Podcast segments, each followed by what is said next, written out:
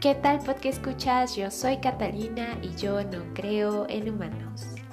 Ya regresamos con nuestro tercer episodio de Yo no creo en humanos, un podcast donde vamos a descubrir muchísimas historias misteriosas de estos seres fantásticos llamados humanos.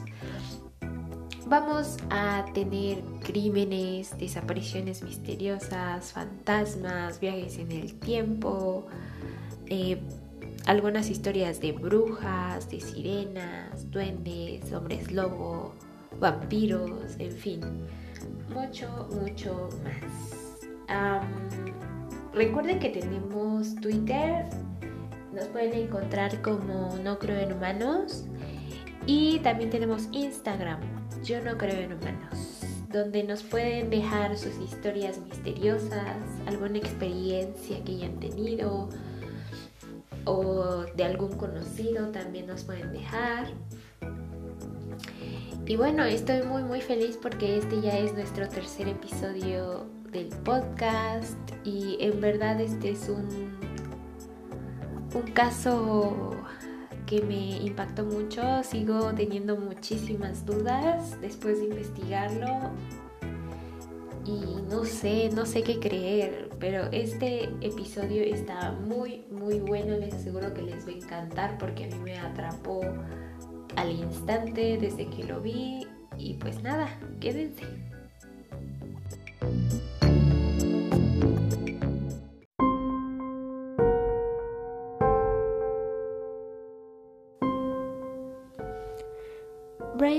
Va manejando por la carretera en la madrugada mientras habla por teléfono con su hijo Brandon, quien sufrió un leve accidente y necesita que su padre lo recoja.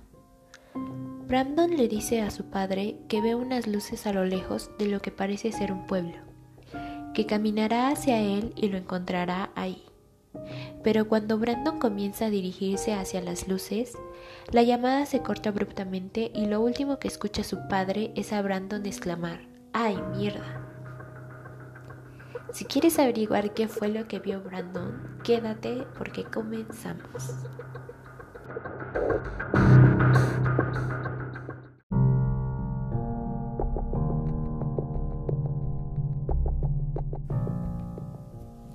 El 13 de mayo del 2008, Brandon Swanson, un joven de 19 años quien estudiaba en el Minnesota West Community and Technical College, Campus Canby, decide quedarse a celebrar el fin del año escolar.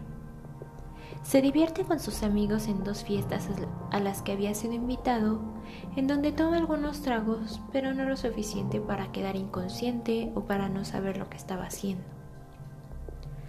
Aproximadamente a la una de la mañana decide que ya es hora de irse a casa, pero tiene dos opciones para irse en su carro. Tomar la autopista por la cual llegaría en 30 minutos aproximadamente, o bien tomar las carreteras secundarias, por las cuales el viaje es un poco más largo pero con menos probabilidades de encontrar policías. Debido a que había estado tomando, decide irse por las carreteras secundarias para no meterse en problemas. Mientras iba conduciendo, sufre un accidente y su carro cae en una zanja. El accidente es leve, no sufrió ningún daño y su carro tampoco, pero la zanja es tan profunda que no es capaz de sacar el carro por sí solo. Decide entonces llamar a varios de sus amigos para que vayan a recogerlo, pero ninguno de ellos responde, hasta que finalmente decide que es mejor llamar a sus padres. Annette y Brian Swanson salen de su casa en medio de la madrugada en busca de Brandon. Durante todo el trayecto, Brandon mantiene la comunicación con sus padres, tan solo con algunas interrupciones. Cuando el padre de Brandon cree que está cerca de la dirección que le dio su hijo, empieza a prender y apagar las luces del carro. Después de un rato que no logran localizarlo, Brandon comienza a hacer lo mismo, pero no ocurre nada, no logran encontrarse. Por lo que Brandon se empieza a desesperar, pues estaba seguro de que él les había dado la dirección correcta y que eran sus padres los que estaban perdidos Comienzan a discutir y llega al punto en que cuelgan el teléfono. Posteriormente la mamá de Brandon se tranquiliza y lo vuelve a llamar para pedirle perdón, pero su papá decide que es mejor llevar a la mamá de vuelta a casa para que descanse y luego seguir buscando a Brandon por sí solo. El viaje de vuelta a casa eh, de Brandon tan solo es un recorrido corto de menos de 30 minutos, por lo que lo que su padre fue y regresó fue bastante rápido. Después de haber dejado a su madre, el padre comienza a buscar a Brandon y lo vuelve a llamar. Brandon le dice que ve unas luces a lo lejos y que él cree que estas luces son del pueblo de Lind. Le dice a su padre que va a comenzar a caminar hacia allá y que se pueden encontrar en un bar eh, famoso en este pueblo. Su padre acepta y mientras ambos van en dirección al pueblo mantienen una llamada durante 45 minutos, hasta que su padre escucha decir ¡ay mierda! y se corta la llamada. Es importante saber algunas cosas acerca del terreno en donde este chico estaba. Ah, el terreno, todo el terreno por ahí es un terreno plano, Em, está lleno de granjas, hay muchas granjas, algunas siguen operando normal y algunas otras ya están abandonadas. Durante la llamada Brandon le dice a su padre que estaba que tenía que como estar saltando varias vallas y que eso era, o sea, él era molesto, ¿no? O sea, encontrarse vallas muy seguido y él tenía que estarlas saltando. Em, además de que en algún punto mencionó que él oía agua, pero pues no, no sabía de qué. Ahora, eh, Brandon conocía bien esta zona, o sea, había crecido y todo, entonces no le era desconocida la zona. Además de que, bueno, ya iba a la universidad por ahí, pues esta zona le era conocida. Cuando él ve las luces, uh, él piensa que es el pueblo de Lynn, un pueblo que él conoce porque uno de sus amigos vive ahí. Y al principio comienza a caminar sobre la carretera. Pero después dice que prefiere acortar camino por... Mm, o sea, por como que el pastito, por así decirlo, o sea, salirse de la carretera y empieza a caminar, o sea, para cortar camino y llegar a Lynn más rápido. Y es cuando empieza a pues oír esta agua, empieza a, a, oír el río pasar o a oír agua pasar y él no sabe de qué se trata. Ah, después de que se corta la comunicación, Brian intenta llamar a su hijo de nuevo marca y marca su número varias veces, pero ya no contesta, ya no se vuelve a comunicar su hijo y sus padres deciden reportar la desaparición de Brandon a las 6.30 y posteriormente comienza su búsqueda. Más tarde ese mismo día encuentran su carro cerca de Tutton, otro pueblo de las cercanías y efectivamente no tenía ningún daño, eh, no había rastros de sangre o de que Brandon pudo haberse herido o algo parecido, no, se veía completamente normal el carro y todo, y sí estaba en una zanja y era muy difícil sacarlo por una sola persona. Pero lo más extraño que se encontró fue que todas las puertas estaban abiertas, todas las puertas del carro, lo cual no sé, podría pasar como desapercibido, pero sí se me hace muy raro porque Brandon ve que su carro realmente no sufrió daño, simplemente está atascado. Entonces, ¿por qué abrir todas las puertas? Simplemente, si decido dejarlo ahí caminar, probablemente regresaré por él con una grúa o algo así. Al día siguiente o los días siguientes. Entonces simplemente lo voy a cerrar todo, voy a tomar las llaves, mi cartera, mi celular y me voy a ir y lo voy a dejar ahí. Sin embargo, eh, sí se llevó su cartera, sus llaves y todo, pero las puertas estaban abiertas, no faltaba nada, nadie sabe pues qué pasó. Eh, para buscar a Brandon se usaron perros, se, llevaron varios perros, de los cuales solo uno logró captar el olor de Brandon. Y este, bueno, empezó a recorrer eh, desde el carro, empezó a recorrer como que las mismas granjas, por así decirlo Marca un camino hasta que llega a una granja abandonada, sigue corriendo hasta que llega al, a un río que estaba muy cerca, el Yellow Medicine River. Eh, en este río el perro salta dentro del río y todos piensan que Brandon se cayó al agua y que probablemente por esto eh, gritó ay mierda en el momento de su caída. Pero inmediatamente después de que el perro salta dentro del río, vuelve a salir del río y sigue el rastro. O sea, el rastro no se terminaba en el río, seguía. llega, sigue igual por un par de granjas hasta que llega a una carretera y en esta carretera pierde el rastro y ya no pueden seguir buscando como había muchas sospechas y muchas probabilidades de que Brandon hubiera caído al río y como esto pasó tan solo al día siguiente de, de reportada la desaparición, se pusieron vallas en el río para que si es que se hubiera ahogado, pues el río mismo no se hubiera llevado el cuerpo de Brandon. Y no sé si ustedes lo sepan, pero cuando alguien se cae al agua, o sea, cuando alguien muere en el agua, en un río, en el mar, todo eso, el, cuerpo humano sí se hunde hasta el fondo, hasta que el cuerpo empieza a, descomponerse, empieza a soltar gases y estos mismos gases llevan el cuerpo hasta la superficie. Entonces, la búsqueda de Brandon continuó por varios días, incluso años, y nunca salía el cuerpo. Eh, era imposible que el cuerpo pasara las vallas que se pusieron para que precisamente para que no se lo llevara el río pero no se encontró nada.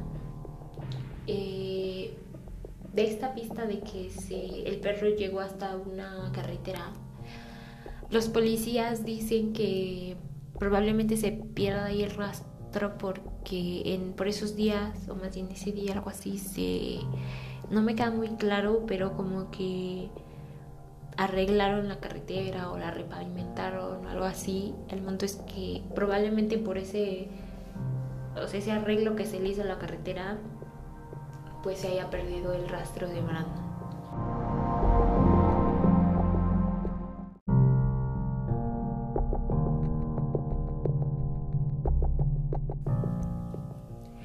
Es hora de pasar a las teorías del caso. Pero antes quiero explicarles un poco cómo estaba la zona, eh, cómo estaban ubicados los pueblos, porque creo que es muy importante para develar el misterio. Como les comenté, Brandon estaba en Canby, en cerca, bueno, en el pueblo donde está su universidad, y su objetivo era llegar a Marshall, que es donde estaba la casa de sus padres. Entonces, para llegar directamente por el camino corto de Cambia Marshall se pasan por cuatro pueblos.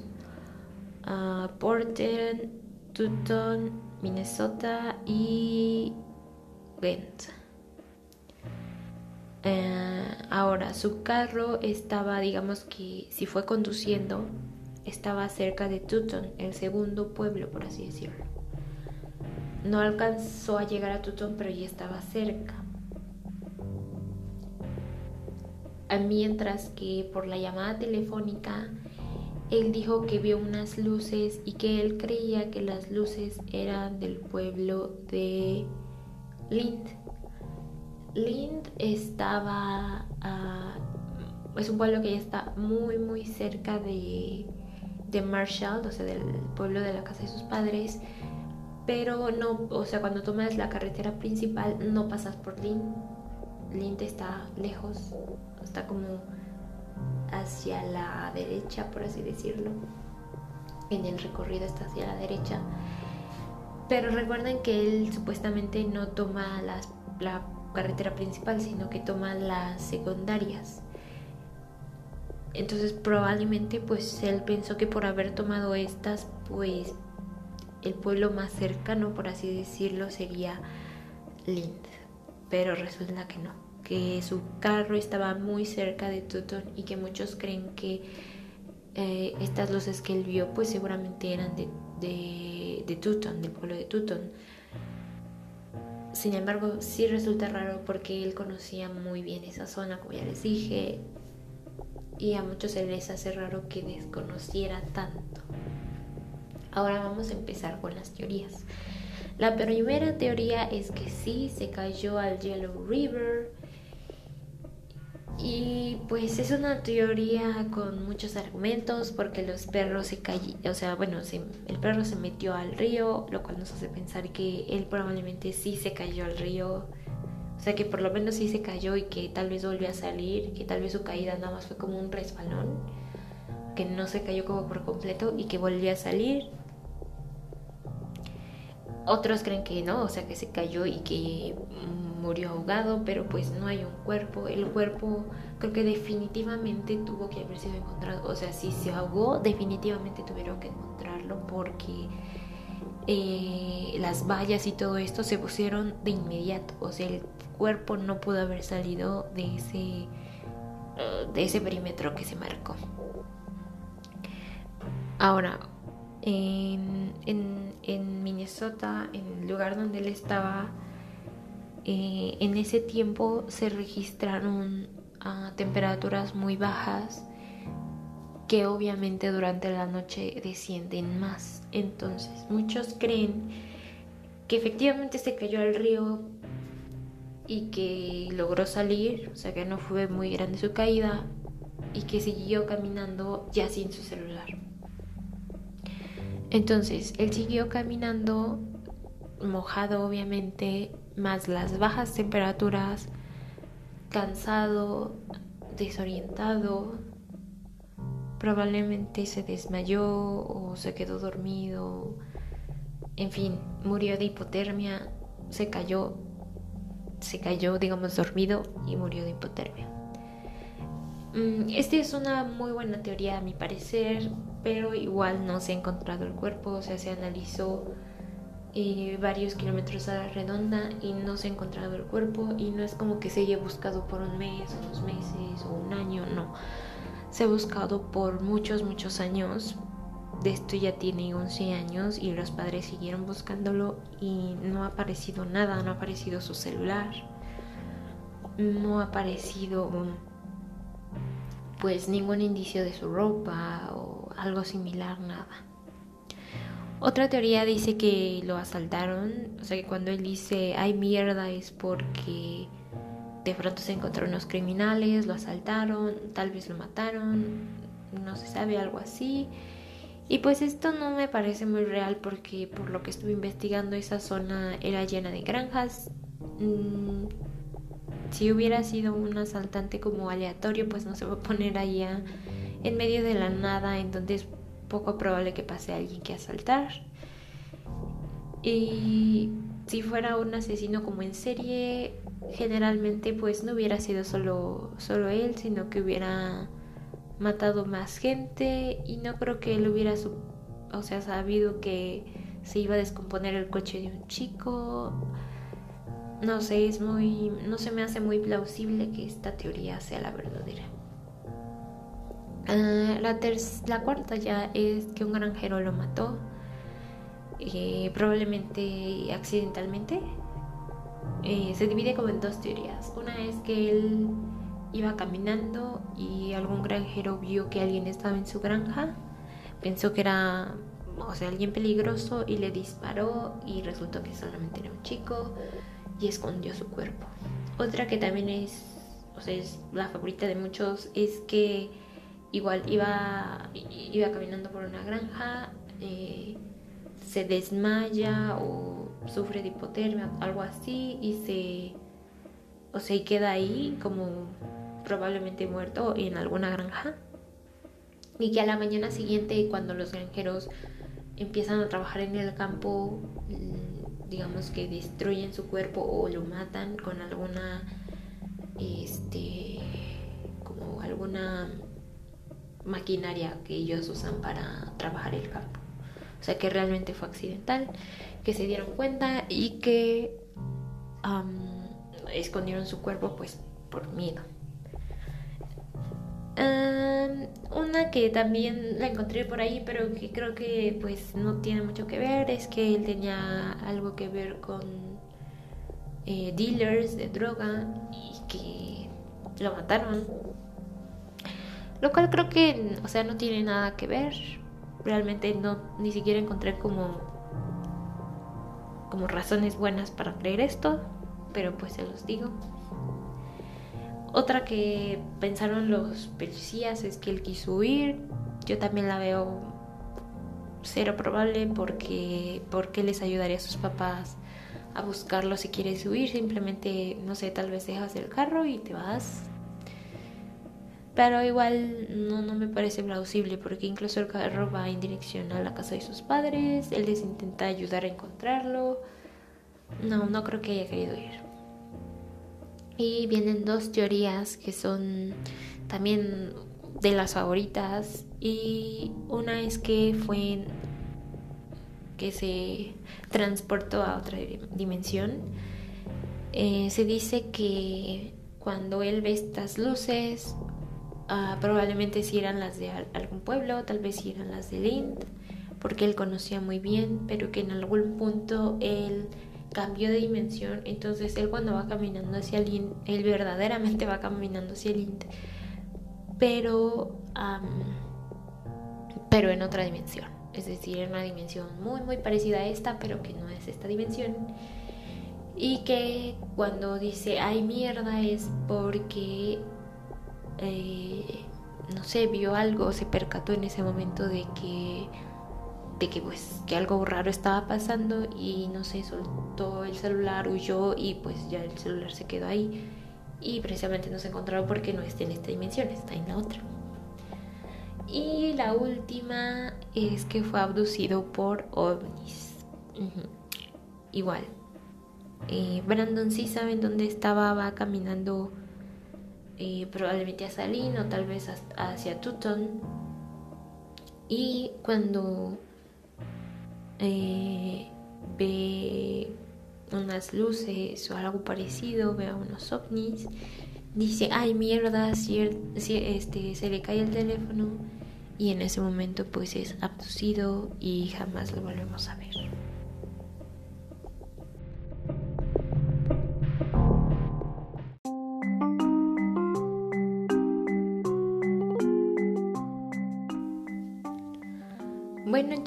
Ese fue el caso de hoy. Eh, Brandon Swanson, mm, no sé qué les haya parecido, a mí me, me, causa mucha, mucha intriga. Eh, realmente me gustaría que sí se resolviera este caso porque creo que es de mis favoritos. No estoy segura de que sea mi, mi favorito de los que he visto en toda mi vida, pero sí entra al top 5, definitivamente. Mm, algo que les quería comentar también es que gracias a este caso eh, surgió la ley Brandon. Y es que cuando sus padres reportan la desaparición, lo que les dicen eh, los policías es que su hijo tenía el derecho de estar desaparecido. Y que, o sea, que seguramente, que era muy común que alguien de su edad, digamos, que se fugara de su casa o no quisiera ser encontrado y que como que esperaran un tiempo. Eh, pero bueno, eso vio en la, o sea, por la historia que este no era el caso eh, y su mamá luchó mucho por esto y ahora, bueno, está su ley en donde dice que se tiene que iniciar la búsqueda inmediata, aunque aunque la persona que se haya perdido sea mayor de edad, se tiene que iniciar la búsqueda inmediatamente después de que haya sido eh, solicitada. Y otro dato pues bastante triste es que sus padres aún prenden la luz de su casa, de la puerta de su casa, todas las noches como señal de esperanza de que algún día Brandon va a regresar. En fin, bueno, no sé qué piensen. Recuerden que pueden seguirnos en nuestro Twitter, no creo en humanos. Eh, cuéntenos cuál es su teoría favorita o incluso si ustedes tienen una teoría respecto a este caso, si ya lo habían escuchado o si es la primera vez que lo escuchan, díganme ustedes qué creen que le haya pasado, creen que fue un ovni, creen que murió de hipotermia. En lo personal yo creo que murió de hipotermia, pero no sé, se me hace muy raro porque no han encontrado su cuerpo. Y solo por esto creo que también me inclino un poco por la... Eh, porque como cruzó otra dimensión, porque hay muchas historias de este tipo y realmente yo creo que esto sí es posible. No sé si en este caso haya pasado eso, pero de que es posible yo considero que sí. Ah, recuerden también que pueden enviarnos un correo a yo no creo en humanos outlook.com en donde nos pueden contar sus historias más misteriosas para que aparezcan en un siguiente capítulo de Yo no creo en humanos. Mm, recuerden que vamos a mm, estar subiendo podcast todos los lunes, miércoles y viernes. Eh, no se los pueden perder porque van a estar muy buenos. También recuerden seguirnos en nuestro Instagram, ah, Yo no creo en humanos, en donde vamos a subir contenido eh, no distinto, pero bastante padre. Estoy segura de que les va a gustar. Y sí, eh, no se olviden enviarnos sus historias, decirnos qué les gustaría oír en el siguiente episodio y nada. Yo soy Catalina y yo no creo en humanos.